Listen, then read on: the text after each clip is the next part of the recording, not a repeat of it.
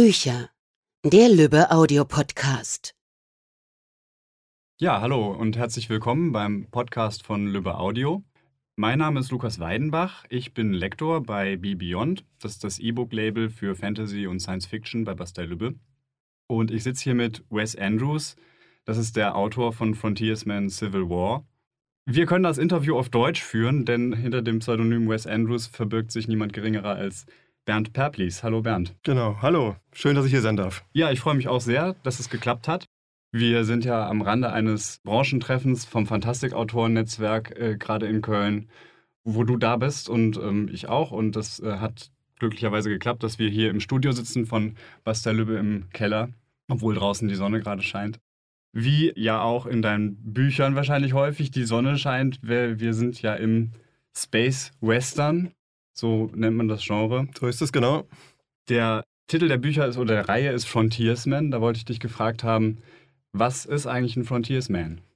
Die Frontiersmen sind sozusagen, ja, sind meine Cowboys. Also das sind äh, Leute, die am Rande der Galaxis, in den Randsektoren, wie das bei mir heißt, im Universum, unterwegs sind, meist als freischaffende Frachterpiloten, aber vielleicht auch als Revolverhelden oder als Passagiertransporter oder irgend sowas. Also meistens aber wirklich freischaffende, auch freiheitsliebende Männer und Frauen, die sich zwischen den Sternen bewegen mit ja, häufig heruntergekommenen alten Raumschiffen und einfach die Freiheit leben, hm. die nicht irgendwie in den Kernwelten unterwegs sein wollen, wo alles zivilisiert ist, sondern da, wo man noch Staub unter den Stiefeln hat, wenn man auf einem Planeten landet.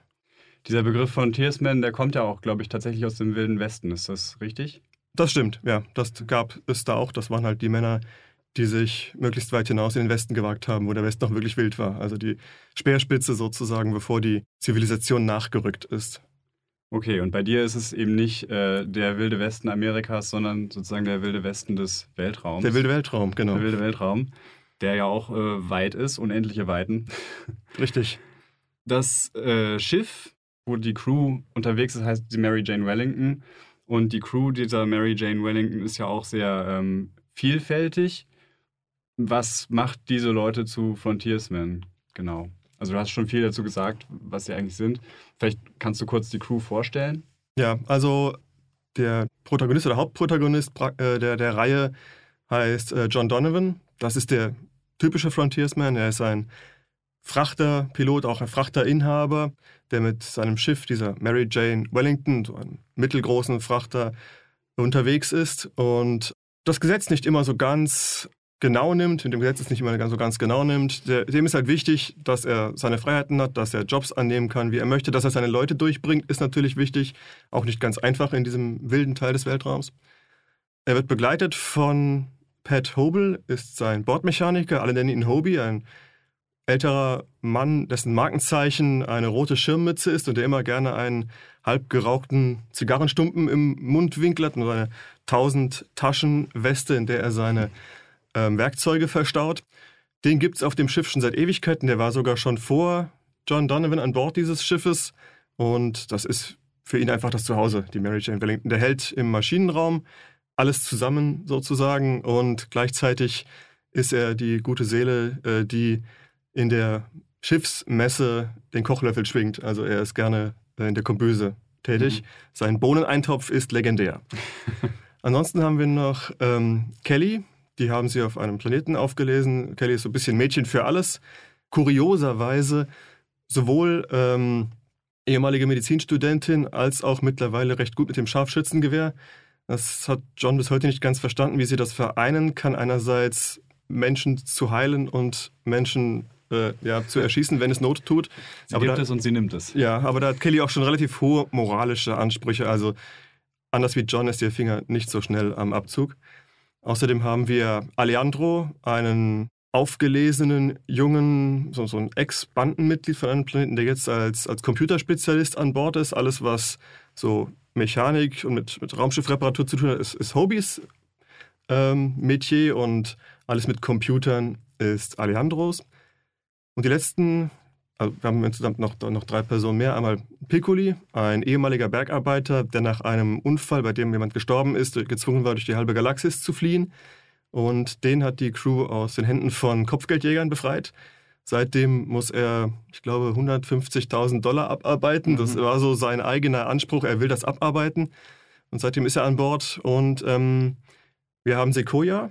Das ist eine, eine Peko. Das sind die Indianer bei mir im Frontiersman-Universum, ähm, die John auch gerettet hat und die jetzt eine Lebensschuld bei ihm hat. Wie sie sagt, es ist nicht so ganz klar, ob das der Hauptgrund ist oder ob sie einfach nur einsam war. Sie haben, wurde auf einem Planeten alleine praktisch aufgelesen und hat so ein bisschen einen neuen Stamm gesucht und äh, die Mary Jane-Besatzung ist jetzt so ihr Stamm.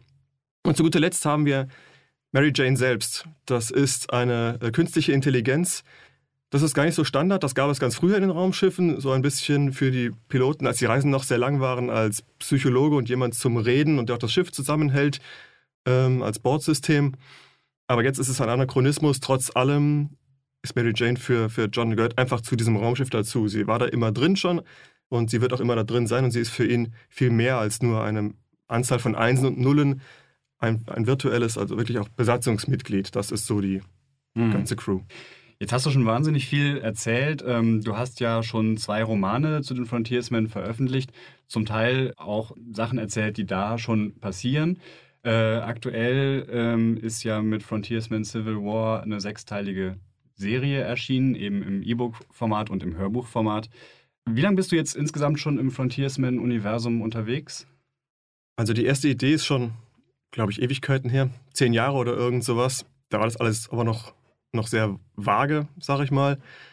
Das ging bei mir mit der Begeisterung für diese Firefly-Serie los, die wahrscheinlich viele Leute, die ja, Science Fiction mögen, auch kennen. Das ist ja auch so ein typischer Space-Western, eine TV-Serie, 15, 15 Episoden dann abgesetzt wurde. Die ist, glaube ich, von 2005, wenn ich mich richtig erinnere. Oh, das weiß ich jetzt auswendig gar nicht, aber so in der Ecke könnte es gewesen sein. Ja, da, als die abgesetzt wurde, entstand bei mir so ein bisschen der Wunsch, Mensch, dieses Space Western, diese Mischung aus Science Fiction und Western, das ist was, das ich extrem spannend finde, das mir gefällt. Da würde ich auch gerne mal was machen. Aber ähm, dann ging es erstmal ein paar Jahre verloren. Ich habe da ein paar erste Konzeptideen gehabt, aber dann habe ich es beiseite gelegt. Andere Projekte kamen zuerst. Und ich glaube, es war 2012, wenn ich mich nicht ganz täusche. Da kam der Wunsch wieder hoch, da kam das Projekt auch wieder hoch. Ich habe die alten Dateien wiedergefunden und habe das dann gepitcht Mhm. bei, beim Verlag bei euch.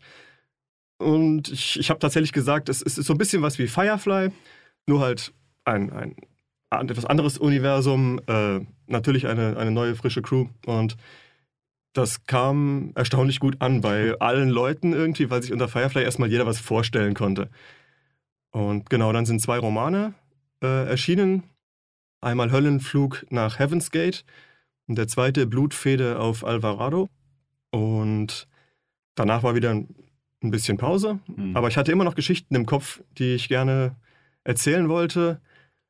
Und da war halt der Gedanke, also ich, ich wollte immer nach so Einzelabenteuern in, in, in Printversion, wollte ich gerne ein bisschen größeren ähm, Story-Arc erzählen, diesen Bürgerkrieg zwischen der Kernweltenunion, also dem zivilisierteren Bereich des Universums und den Randplaneten, die von denen ja, als, als Rohstoffwelten ausgebeutet werden, sag ich mal. Diese Randplaneten sollten eine Konföderation der Randplaneten gründen und sich von der Kernweltenunion lossagen. Und dadurch sollte dieser Bürgerkrieg entstehen.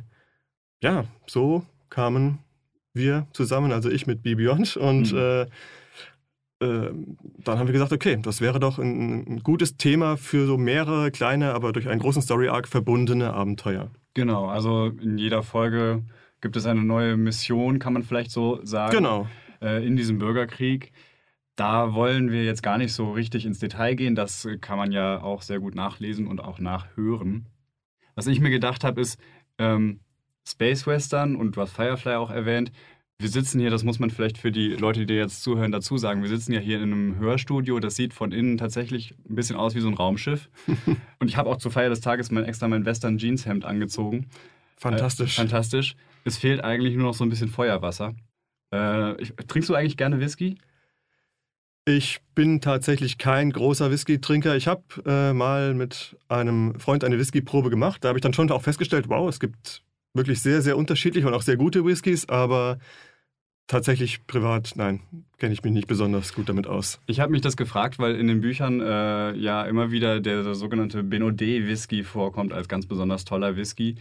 Ich habe mich überhaupt erstmal gefragt, wie man das ausspricht. Kannst du mir das sagen? Das schreibt sich Benodet, aber. Ich nehme an, so ein bisschen französisch, ja. Ich muss dazu gestehen, ich habe die meisten Namen der Sektoren, der Systeme und der Planeten einfach von, von Orten der irdischen Weltkarte entnommen. Also ich habe, weil es ein Western ist, habe ich äh, mir den amerikanischen Kontinent angeschaut auf Google Maps und habe Orte rausgesucht, den nordamerikanischen Kontinent, die schön klingen, die passend klingen würden. Und da gibt es halt die etwas raueren Ecken, wo dann Planeten wie Tombstone auftauchen oder Systeme wie Tombstone.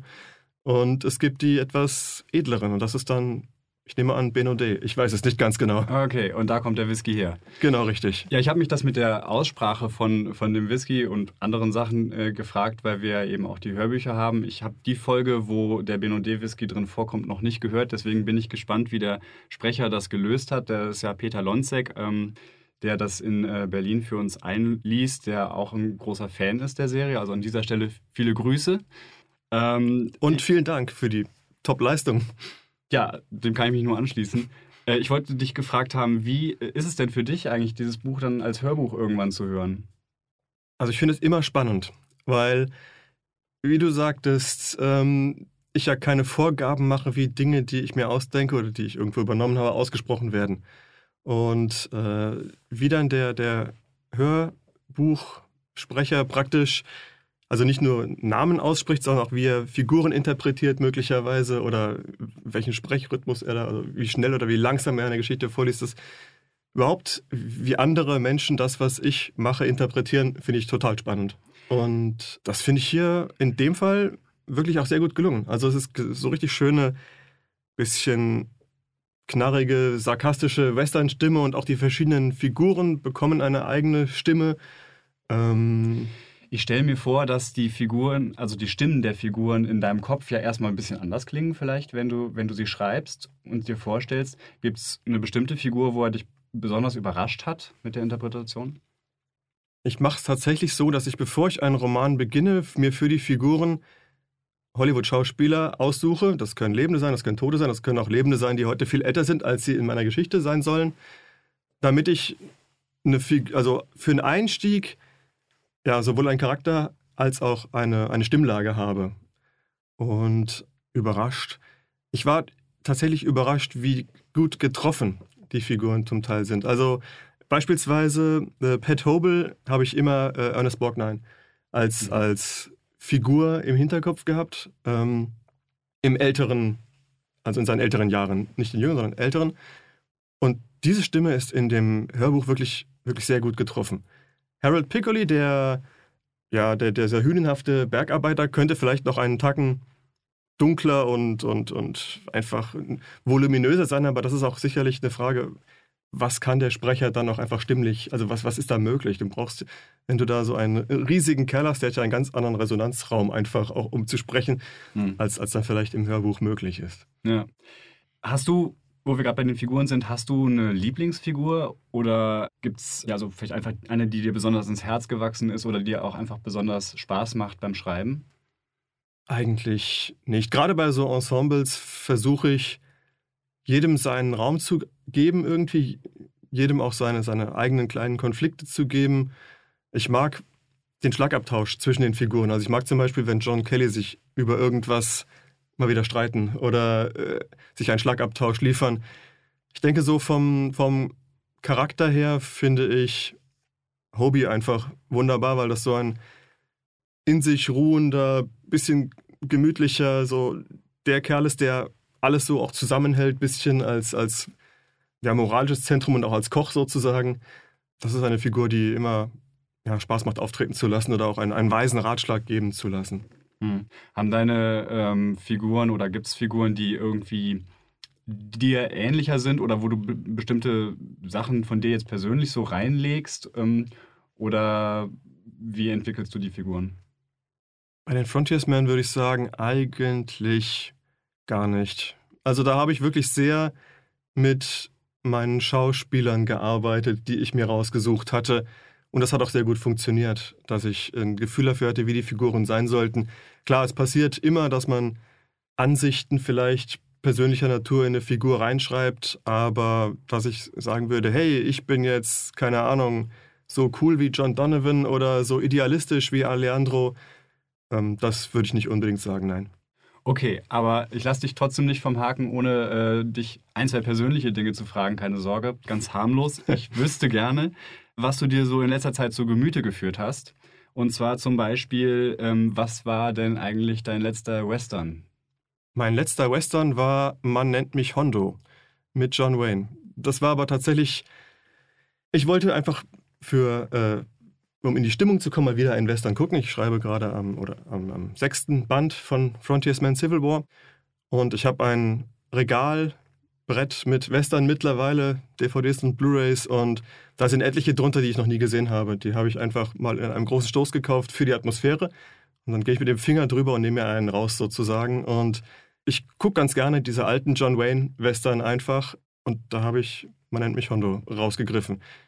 Den ich jetzt, nachdem ich ihn gesehen hatte, nur so mittelmäßig fand, aber ähm, ja, das war der letzte, den er ich gesehen hat habe. Hat seine Funktion aber erfüllt, hat dich in die Äh, Atmosphäre gebracht. Genau, genau. Er hat mir ein, ein, zwei Kleinigkeiten an die Hand gegeben, die ich ganz gut äh, nutzen konnte. Ansonsten ähm, war er einfach eine unterhaltsame 90 Minuten. Das ist ja manchmal auch einfach völlig ausreichend. Ja, genau. Und im Science-Fiction-Bereich, was hast du dir zuletzt angeguckt? Im Science-Fiction-Bereich habe ich nochmal Star Wars Rogue One gesehen, den ich ähm, im Umfeld des äh, achten Kinofilms kurz danach einfach nochmal schauen wollte, weil ich ihn so viel besser finde als den achten Kinofilm. Aber darüber könnte ich einen eigenen Podcast füllen. Ja, das äh, Fass machen wir vielleicht nicht auf. Nur so viel, äh, dass wir ja im Vor Vorfeld auch darüber gesprochen haben, dass der neue Solo-Film ja auch ähm, angeblich ein Space Western sein soll oder werden soll, wenn man der Deutsch, deutschen äh, Wikipedia Glauben schenken darf. Genau. Da können wir also sehr gespannt sein, denke ich. Ich mal sehen, was die an Western-Elementen drin haben, ja. Ja. Aber natürlich bei Star Wars, gerade Han Solo ist auch der typische Frontiersman, wenn man so will. Also ich habe immer gerne gesagt, Han Solo, Malcolm Reynolds, John Donovan, wenn die drei an einer, in einer Bar am, also am Tresen stehen würden, zusammen einen Whisky heben, das würde gut funktionieren. Wobei Han Solo auch tatsächlich anscheinend auf einer Science-Fiction-Figur beruht, Northwest Smith, die ursprünglich mal als Westernheld angelegt war und dann äh, in den 30er Jahren in so ein Science-Fiction-Setting von der Autorin gesetzt wurde, was ich auch spannend finde. Also gibt es äh, Bilder im Internet von Northwest Smith, der aber aussieht wie Han Solo, nur ähm, mit einem anderen G Gesicht. Okay, das wusste ich jetzt gar nicht. Aber da sieht man mal, wie alt der Space Western an sich als Idee schon ist. Was mich auch interessieren würde, ist, äh, was hast du denn zuletzt gelesen oder was liest du gerade im Science-Fiction-Bereich? Im Science-Fiction-Bereich lese ich gerade was, also uralt ist übertrieben, aber äh, es gab vor 20 Jahren oder so äh, eine, eine sechsteilige Reihe, die Amtrak-Kriege äh, bei Heine. Und da lese ich gerade den ersten Band. Das war auch ein mehr oder weniger Zufallsgriff aus meinem sehr umfangreichen Regal an Science-Fiction-Büchern. Und das ist ganz witzig, weil es auch da, es hat schon auch so ein bisschen was vom Space Western. Das war gar keine Absicht von mir, aber da geht es halt um eine Zeit lange nach einem Atomkrieg und da gibt es Mutantenstämme auf der Erdoberfläche, die so ähnlich wie Indianer behandelt werden. Und es gibt die unter der Erde lebenden, moderneren Menschen, die dann mit so Wagenzügen durch die Einöde Nordamerikas fahren. Ein bisschen wie so Siedler-Tracks, die halt versuchen, die Erde wieder für sich urbar zu machen und dafür gegen diese Mutantenstämme kämpfen. Ist ganz spannend, muss ich sagen. Hm. Dafür, dass es ein reiner Zufallsgriff war. Ja, also wenn man die Augen äh, offen hält, dann ist ja tatsächlich beeindruckend, wie viele Parallelen Western und Science Fiction äh, manchmal haben. Also Star Trek ist ja auch ein ganz berühmtes Beispiel, was ähm, eindeutige Western-Elemente, auch den Track ja schon im Namen trägt, den Wagentrack im Western. In der Original Series auf jeden Fall. Also aus Ja. den 60ern, ja. Ein anderes Thema würde ich gerne noch kurz anschneiden. Wir haben ja gerade schon, habe gerade schon erzählt, wir treffen uns am Rande des ähm, Branchentreffens vom Fantastik-Autoren-Netzwerk. Das ist jetzt eher eine Konferenz, aber Science Fiction, Fantasy ist ja immer auch ein Thema Conventions. Ähm, dich hat man das ein oder andere Mal schon auf Conventions gesehen. Was magst du an Conventions? Warum gehst du hin? Ich, ich mag an Conventions ähm, vor allem die Atmosphäre, sag ich mal. Also nie ist man in einer so ungezwungenen, so äh, ja auch, auch fantastischen Atmosphäre als Autor den Lesern so nah, sag ich mal.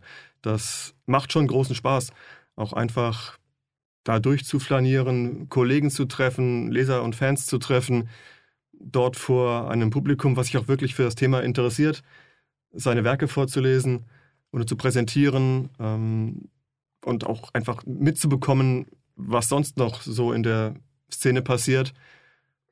Das ist was, das ich ähm, eigentlich viel zu selten mache, gern häufiger machen würde, wenn es die Zeit zulassen würde. Du musst ja auch noch Bücher schreiben und einiges andere mehr. Genau, richtig, ja. ja. Was, was, ist dieses Jahr so äh, angedacht ähm, an Terminen? Ich werde auf jeden Fall noch auf der Comic-Con Ende Juni, Anfang Juli in Stuttgart sein. Die ist zwei, drei Tage, zwei Tage, glaube ich. Und dann natürlich äh, Buchmesse Frankfurt im Oktober, das ist ein Pflichttermin und da begleitend äh, der Buchmessekonvent in äh, Dreieich, der immer am Samstag des Buchmessen, also am Buchmessen Samstag stattfindet. Da werde ich auch sein und äh, sicher eins meiner Projekte präsentieren. Wahrscheinlich sogar Frontiersman. Und ähm, sonst ist im Augenblick hm, noch nichts festgeplant, aber das Jahr ist noch jung. Also was ich spontan noch mache, das muss ich mal schauen. Ja.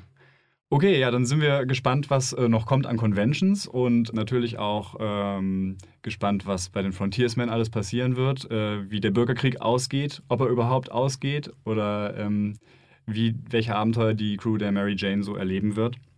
Äh, wie gesagt, kann man es im E-Book lesen oder als Audio-Download hören. Bernd, hast du noch letzte Worte? Ja, ich danke, dass ich hier sein durfte. Und ich hoffe natürlich, dass wir ein paar neue Leser und Hörer für die Frontiersmen, für das Universum ja, begeistern konnten oder neugierig darauf machen konnten. Lohnt sich auf jeden Fall, denke ich, da mal das reinzuhören. Es gibt Leseproben, es gibt Hörproben, ähm, die man sich anschauen und anhören kann. Ja, wir sehen uns wieder in einem anderen Universum. So sieht es aus. Das sind sehr gute Schlussworte. Wenn ihr das auf iTunes hört, könnt ihr das auch bewerten. Da freuen wir uns natürlich drüber, über eure ehrliche Meinung und wenn es euch gefällt, natürlich noch viel mehr. Vielen Dank fürs Zuhören. Vielen Dank, Bernd, dass du hier warst. Ich danke. Und bis zum nächsten Mal. Das war's für heute von uns. Bis zum nächsten Mal beim Lübbe Audio Podcast.